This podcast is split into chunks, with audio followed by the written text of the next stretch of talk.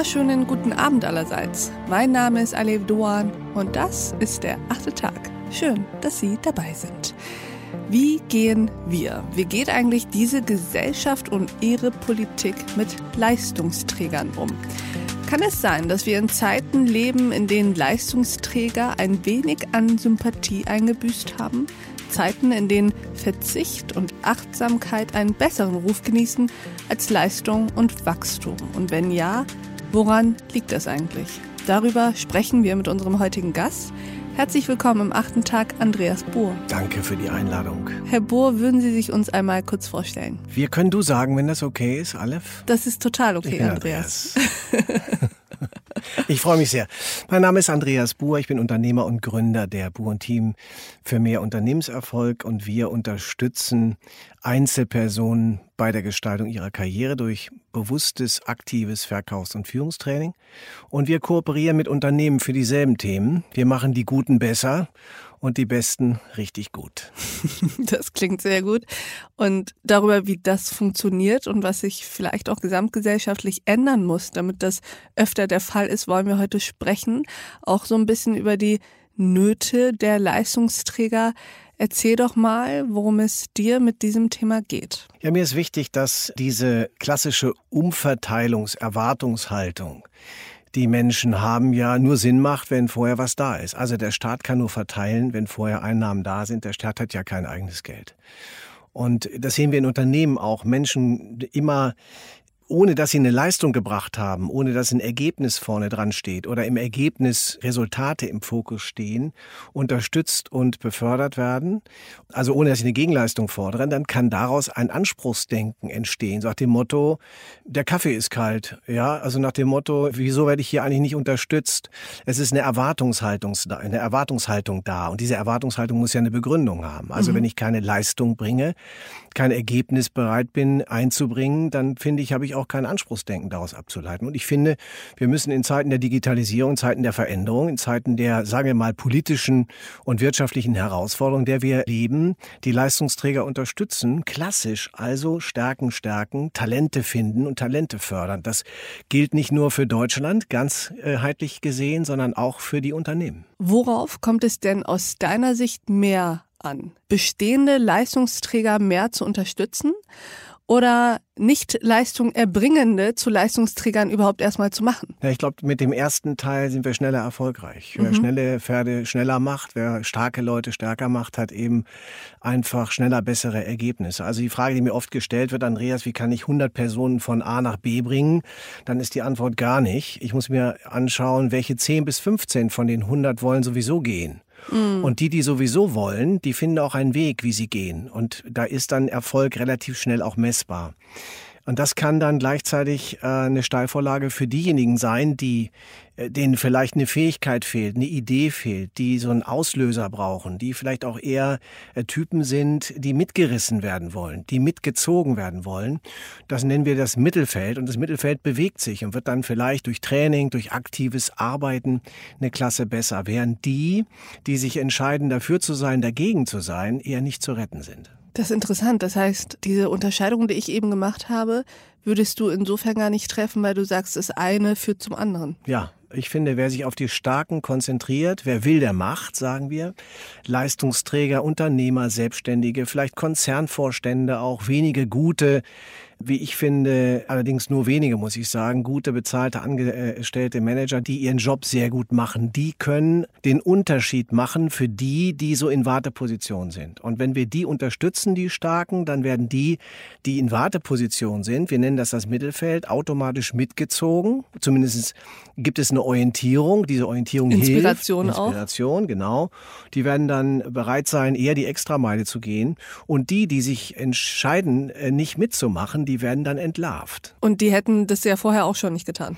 Wahrscheinlich nicht. Und es ist äh, relativ, äh, kann ich sagen, aus der Trainerperspektive relativ vergebene Liebesmühe, sage ich mhm. mal, mit Menschen äh, arbeiten zu wollen, die eigentlich gar nicht wollen, die auch schon abgeschlossen haben mit was. Also da ist dann die Frage, wie gehe ich damit um in Teams? Vielleicht kommen wir später darauf noch. Ich würde den Fokus immer auf diejenigen legen, die wollen. Die Leistungsträger, die müssen unterstützt werden.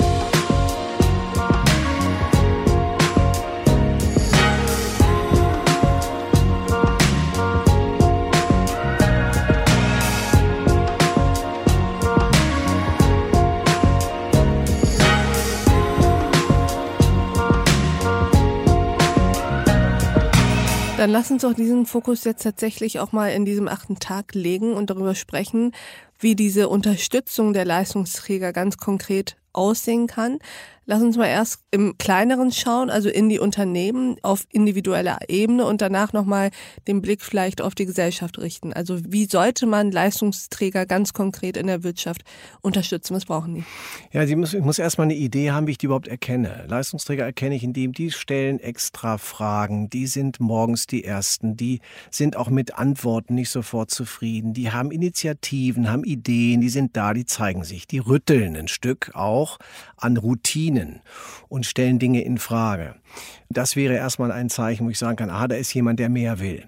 Und dann finde ich, müssten diesen Personen Verantwortung gegeben werden, Projekt gegeben werden. Also ich sehe das heute bei der jungen Generation, die Generation Y, auch die Generation Z, die hinterherkommt, also Y so zwischen 80 und 2000 geboren, die ganz klar Verantwortung wollen, die sich einbringen wollen. Da ist Geld nicht das zuvorderste Motivationsinstrument. Es geht eher um so Antworten auf die Frage, wofür sind wir da?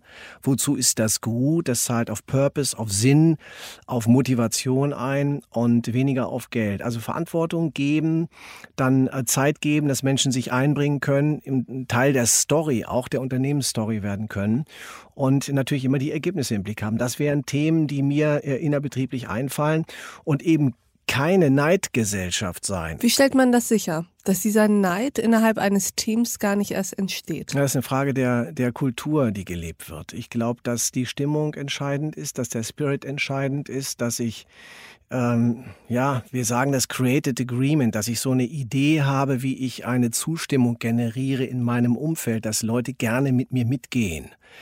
Ich habe vielleicht keine klaren Ziele immer unbedingt, gerade in Zeiten von Corona und starken digitalisierenden äh, Digitalisierungsveränderung äh, ist dann oft die Klarheit nicht mehr so da, aber ich brauche zumindest eine Richtung, in die ich gehe. Also Telescoping heißt, ich habe eine Idee, wohin mein Unternehmen sich entwickelt und habe dann Created Agreement, so etwas wie ein Spirit, dass Leute gerne mitgehen. Und dann ist Neid eher ein Fremdwort. Du hast eben gesagt, um Leistungsträger zu unterstützen, muss man sie erstmal überhaupt erkennen. Wie gut sind denn unsere Personaler, wie gut sind Vorgesetzte darin, Leistungsträger in ihrem Team überhaupt zu identifizieren? Schwierige äh, Antwort auf die leichte Frage. Ich sage, es ist so ein bisschen von der, von der ähm, sagen wir, Unternehmensgröße ab, auch davon ab, in welcher Branche wir gucken. Nehmen wir uns die Start-Upper. Da gibt es ja manche äh, Unternehmen, die total dran sind. Also wer heute hybrid aufgestellt ist, online und offline stark ist, vor allen Dingen seine Webseiten im Griff hat, Social Media im Griff hat, sein, Social, sein, sein Performance Marketing im Griff hat, die Unternehmen, die wachsen, die, da ist das relativ leicht erkennbar. Da hat man auch diesen Spirit schnell. Da, wo wir in Konzerne hineinkommen, wo es eher um Protestroutinen geht, wo, wo die in, in Beharrungsroutinen unterwegs sind, da erlebe ich HRler eher, sagen wir, ja, wie sage ich das jetzt, diplomatisch. Die machen ihren Job, ja, die machen ihren Job nicht so gut. Also da wird eher verhindert. Da geht es darum, dass die Gewohnheitsprozesse weitergeführt werden. Es ist nicht, sagen wir, die Offenheit so da, sich auf Neues einzulassen. Und auch bekannte Pfade, abgetretene Pfade zu verlassen und neue zu gehen. Ja, ist ja auch menschlich. Also Menschen mögen Veränderungen allgemein nicht so gerne. Ich mache die Erfahrung, dass ich lieber das bekannte Unglück dem unbekannten Glück vorziehe. Also nicht ich persönlich, aber ich sehe das häufig. Also, denn die Veränderung an sich birgt ja nicht die Sicherheit und Garantie, dass das, was geändert wird, auch besser wird. Im ganz und gar nicht. Ja? Es ist ja immer ein Risiko. Gehe ein Risiko ein, genau wie du sagst. Und, und ich gehe sogar noch einen Schritt weiter und sage, wenn du es anders machst, wird es erstmal schlechter sein. Und ich muss dann durchhalten, bis hm. es besser wird. Und wenn ich weiß, ich muss aus der Komfortzone raus und außerhalb der Komfortzone, wo Wachstum ist, für mich neu lernen, dann brauche ich die Überwindungsprämie, die ich bezahle. Mhm. Nämlich, ne, ich muss bereit sein, mutig nach vorne zu gehen und zu entscheiden. Mancher Prozess ist iterativ, manch, manches ist dann so ein Voranirren. Ja, ist es auch so ein Verlassen der eigenen Komfortzone auf eigenes Risiko in der Hoffnung, meistens hoffentlich in der begründeten Hoffnung, dass das neue Feld dann auch irgendwann komfortabel genug wird. Ja, so ist es. Ich brauche ich brauch einen Auslöser. Ich muss einen weg von haben. Ein, ich möchte das nicht mehr so haben.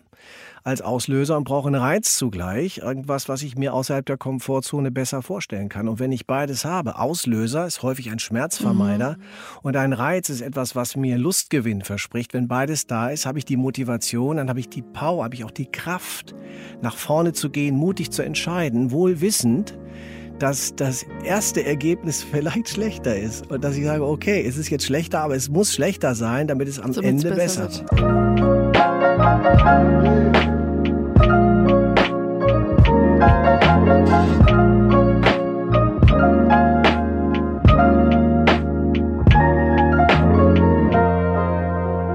Du hast im Vorgespräch gesagt, lieber unperfekt beginnen, statt perfekt zu zögern. Da sind wir genau bei diesem Thema. Und das ist ja etwas, das Mut erfordert, auch Selbstvertrauen. Also Selbstvertrauen im wahrsten Sinne des Wortes, das Vertrauen in die eigene Wirksamkeit. Dass das hier und da ängstigt, ist irgendwie auch nachzuvollziehen. Würdest du sagen, dass man an dieser Stelle diese viel zitierte German Angst noch beobachten kann? Ja, das glaube ich schon. Selbstvertrauen ist ja etwas, was entsteht über Selbstbewusstheit und über Selbstbewusstsein. Das heißt, ich muss mir meiner selbst bewusst sein, muss wissen, was ich kann und auch wissen vielleicht, wo meine Grenzen sind. Also wo bitteschön steht geschrieben, dass ich alles können muss. Mhm. Ich gehe sogar in die andere Richtung und sage, wahrscheinlich haben wir ganz wenig wirklich gute Stärken. Und die gilt es zu entwickeln und äh, die gilt es nach vorne zu bringen und die gilt es am Ende dann auch beruflich einzusetzen. Es macht keinen Sinn. Also ich sage mal, wenn ich ein guter Sportler bin, aber schlechter Musiker, dann sollte ich eben Sportler sein und kein Musiker werden wollen. Wenn ich das für mich erkenne, dann habe ich das German Angst Thema nicht, denn dann bin ich ja für mich klar und diese Klarheit kann enorm motivieren. Und trotzdem stellt sich doch die Frage, warum diese Klarheit zu erreichen so schwer ist. Denn eigentlich müsste es uns allen doch Spaß machen zu gucken, wo liegen jetzt eigentlich meine Stärken. Sind wir ein bisschen zu defizitorientiert in Deutschland? Das sind wir ganz sicher. Also wir haben gelernt, Fehler zu finden. Und Was auch nichts Schlechtes ja, ist. Also ich, das sag, hat ja auch geholfen. Ja, das, ich meine, das ist die Aufgabe von Unternehmern, von Selbstständigen, von Top-Führungskräften, Fehler zu sehen. Denn Fehler sind ja Wachstumsbereiche. Die Frage ist nur, wie stelle ich die ab? Ich stelle die nicht dadurch ab, indem ich nur kritisiere und sage, falsch, setzen sechs, sondern ich stelle die ab, indem ich zunächst mal auf das abstelle, was gut ist. Das also, heißt? Ich finde Dinge gut an der Person, an der Situation. Was hat die Person gut gemacht? Was ist gut gelungen? Und warum und wieso? Und bin ich interessiert daran, mir zu äh, erzählen zu lassen, wie diese Person das gemacht hat? Das ist unser Good Better Hauptprinzip. Was ist gut gelaufen und wie hast du das gemacht? Und erzähl mal, das ist die positive Seite. Dann kommt das Better. Was hättest du anders besser machen können? Frag dich mal selber, wenn du dich selbst beraten könntest, das würdest du anders besser gemacht haben, würdest du es nochmal neu entschieden haben oder entscheiden können. Und dann kommt die dritte Frage nach dem, wie kannst du es besser machen? Ich habe die Erfahrung gemacht, Aleph, wenn du Menschen etwas sagst, führst du in die Abhängigkeit desjenigen, der Dinge sagt. Mhm. Und kaum ist der, der sagt, nicht da, sind die, die warten auf den, der sagt, tatenlos. Mm, also Wenn, das muss intrinsisch kommen. Ja. Da muss eine gewisse Selbstre oder was heißt gewisse, sondern da muss Selbstreflexion stattfinden, weil es ansonsten auch nicht nachhaltig ist. Ich finde ja. Also was du dir selbst beantwortest auf Fragen, die ich dir stelle, ist ja schwer in Frage zu stellen. Also und auch schwer wieder zu vergessen. Ja, genau. Ja, du hast es ja selbst entschieden. Deswegen sage ich, wenn Menschen gefragt werden, führst du sie durch die Frage in die Unabhängigkeit desjenigen, der fragt. Also mhm. ich frage die, was ist gut gelaufen, was hätte besser laufen können und wie. Und dann kommen Menschen auf den eigenen eigenen Weg. Und ich glaube, es ist ganz gut, ist, sich einzugestehen, nicht alles können zu müssen sondern eher zu gucken auf das, was in dir ist, das Thema zu finden, das in dir wohnt und diesem Thema Raum zu geben. Auch da sind wir wieder beim Thema Mut und Selbstbewusstsein, denn es erfordert ja auch ein gewisses Selbstbewusstsein, sich selbst einzugestehen, das und das kann ich nicht und davon verabschiede ich mich jetzt. Ja und gleichzeitig auf der anderen Seite Ja zu sagen zu den Dingen, die, ja, die deine Talente sind, die deine Fähigkeiten sind, die vielleicht Stärken, Kompetenzen, Fertigkeiten geworden sind. Das ist doch viel schöner, wenn wir uns auf das konzentrieren, was läuft. Stell dir mal vor, wie schön die Welt wäre, wenn jeder machen würde, was er kann.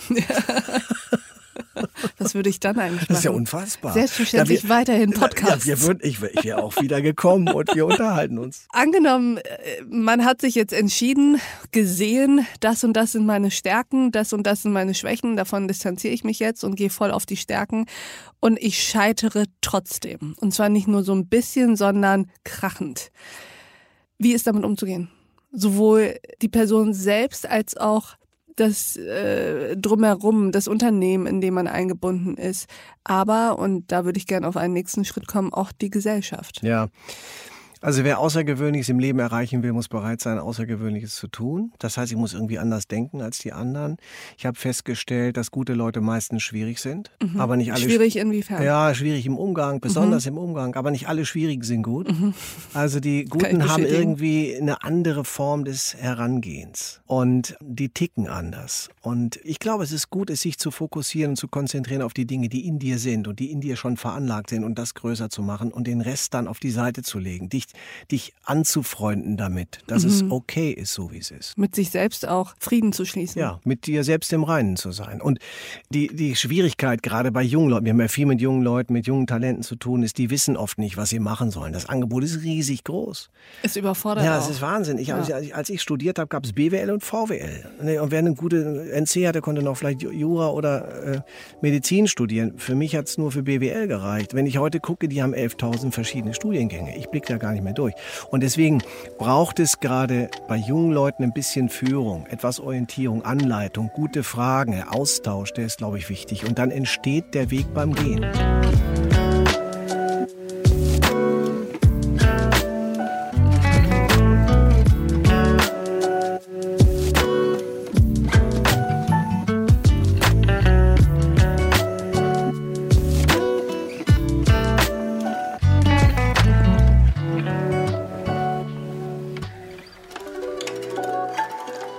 Frage ist ja auch, Andreas, wie gehen wir eigentlich mit dem Scheitern um? Und wie sollten wir auch als Gesellschaft mit Scheiternden umgehen? Ich finde, es tut uns gut, ein Stück Souveränität zu lernen. Wenn ich nach vorne gehe, Initiative ergreife, gehe ich das Risiko ein, dass Dinge, die ich probiere, nicht funktionieren. So what? Wenn wir in die Vereinigten Staaten gucken, dann sind die entspannt, wenn jemand scheitert. Immer vorausgesetzt, nach einer kurzen Trauerphase steht die Person wieder auf und versucht es neu. Denn mit jedem Scheitern habe ich ja gelernt, wie es nicht geht. Liegen zu bleiben ist keine Option. Das Leben geht ja weiter. Und wir müssen das Leben greifen. Das Leben schuldet uns ja nichts. Wir schulden dem Leben was. Also bitte aufstehen und weitermachen. Und ich empfehle uns ein Stück, äh, sagen wir, Durchlässigkeit, was das angeht. Und weniger Neid, Kultur im Sinne von, ah, da ist jemand gescheitert und jetzt treten wir auch noch drauf. Nein, wir schauen hin, was ist die Absicht dahinter, was sind die Gründe, was habe ich gelernt durch die Fehlentscheidungen, die getroffen sind, getroffen wurden und was kann ich in Zukunft anders besser machen. Das tut uns gut. Würdest du auch so weit gehen zu sagen, dass das Scheitern eher sogar ein Erfahrungsschatz ist, aus dem wir mehr schöpfen sollten? Ja, ich denke schon. Ich glaube, das gehört dazu. Das Leben ist ja komplementär gebunden und wir haben Erfolg nur durch Misserfolg. Wir haben Schwarz durch Weiß, Osten durch Westen, dick durch dünn und wir haben das Scheitern und weil wir das Scheitern haben, haben wir auf der anderen Seite auch Siege und Gewinne, die wir erzielen. Beides gehört zusammen und der Umgang mit beidem, glaube ich, ist wichtig. Übrigens ist auch der Erfolg in sich schon trügerisch. Weil? Der, wir sind erfolgreich, weil wir diszipliniert sind, weil wir konsequent sind, weil wir Dinge, Ziele verfolgen und Dinge tun. Und Disziplin bringt Erfolg. Doch Erfolg gefährdet Disziplin. Der Erfolg kann uns trügerisch sein lassen, kann uns nachlassen. Lassen. Also ist Scheitern so ein bisschen auch ein wertvolles Korrektiv. Finde ja. Ich finde ja, und mehr nicht. Mhm. Und bitte abhaken und weitermachen. Und wir müssen, finde ich, in den Konzernen gilt das, in den Unternehmen gilt das, geht aber auch für Deutschland, lernen, damit souveräner umzugehen und zu sagen, das gehört zum Weg des Erfolges mit dazu. Und du nimmst mir vorweg, worauf ich jetzt nämlich kommen wollte, nämlich, dass wir zum Abschluss unseres Gesprächs nochmal eine Metaebene drüber schauen und äh, nicht nur darüber sprechen, wie wir innerhalb von Unternehmen, innerhalb von Teams in der Wirtschaftswelt mit dem Scheitern und der Leistung umgehen, sondern auch gesamtgesellschaftlich in Deutschland. Ja, wenn wir uns anschauen, wo die Leistungsträger in Deutschland sind, dann sagen wir, es gibt ungefähr vier bis viereinhalb Millionen selbstständige und unternehmerische Existenzen. Das ist ungefähr zehn Prozent aller Arbeitnehmer oder sozialversicherungspflichtigen Arbeitnehmerverhältnisse. Das ist ungefähr die selbstständige Unternehmerquote, die wir haben. Und jemand, der selbstständig unternehmerisch sein, sein Leben in die Hand nimmt, dem würde ich unterstellen, dass er einfach bereit ist, auch die Extrameile zu gehen. Mhm. Der guckt ja nicht nur am Ende des Monats ist mein Geld als Gehalt da, sondern der guckt am Anfang des Monats habe ich genügend Aufträge, um am Ende dann meine Kosten tragen zu können. Die gehören für mich mal partout dazu. Und dann sind es in den Konzernen diejenigen, die nach vorne gehen, die die Extrameile bereit sind zu gehen, die zu Recht auf der Payroll der Konzerne stehen. Leider sind es wenige. Und ich habe ein paar von denen kennengelernt, da sage ich super. Und die, finde ich, müssen unterstützt werden. Die müssen gefördert werden. Denen sollten möglichst wenig Steine in den Weg. Was sind so Steine? Ja, sagen wir Gründungsschwierigkeiten. Mhm. Versuch heute mal eine Firma zu gründen. Wie lange das dauert, bis die Dinge durch sind was du für, für ein Admin, für eine Admin-Hürde hast. Dann auch, wie das Image eines Unternehmers in der Gesellschaft gesehen wird. Der, der Unternehmer, der Selbstständige hat ja keinen guten Ruf. Der wird eher als Ausbeuter gesehen, der wird gesehen als jemand, der sich auf Kosten anderer bereichert. Warum ist das Kaltblütiger so? ja. Kapitalist. Ja, ich, ich, ich ja. Äh, genau.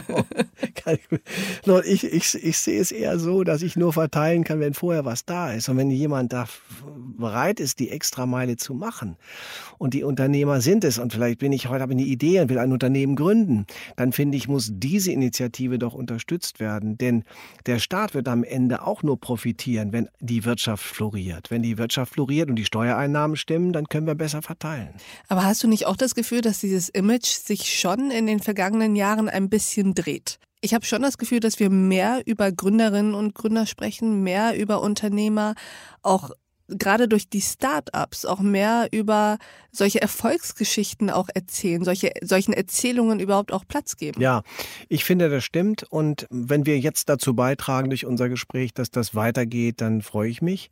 Der Fokus, finde ich, sollte in diese Richtung gehen. Und wir sollten uns mit denen beschäftigen, die aufstehen und die sagen nicht, das Leben schuldet mir was, ich schulde dem Leben was und ich will aus meinem Leben etwas machen und vielleicht habe ich Lust, mich selbstständig zu machen, das zu probieren, ein Unternehmen zu gründen oder ich mache eine Inhouse-Karriere.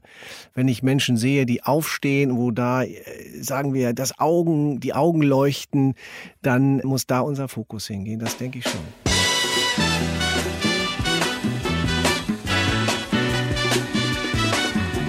Und ich finde, mit diesem Gespräch haben wir doch einen ganz guten Beitrag dazu geleistet. Vielen Dank, dass du am achten Tag warst, lieber Andreas Bohr. Danke, lieber Aleph. Und ich danke auch Ihnen, liebe Hörerinnen und Hörer, fürs Mithören und Mitdenken. Und ich würde mich freuen, wenn wir uns im nächsten achten Tag wieder begegnen. Bis dahin, auf sehr, sehr bald. Ihre Ale Doan. Hush not, child, and don't cry. Your folks might understand you. Just move on up toward your destination. Though you may find from time to time complications.